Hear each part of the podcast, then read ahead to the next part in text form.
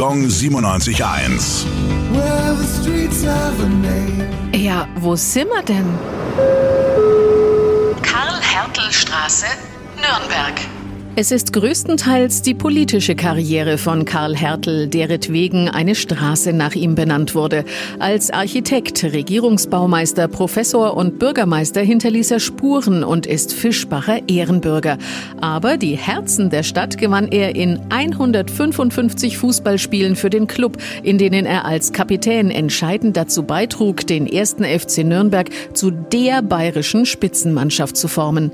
Nach seiner aktiven Fußballerkarriere Karriere fungierte er außerdem noch über 30 Jahre lang als Leiter der Tennisabteilung und war sogar künstlerisch aktiv, als Musiker, Maler und vor allem als Bildhauer. Gong 97.1. Well,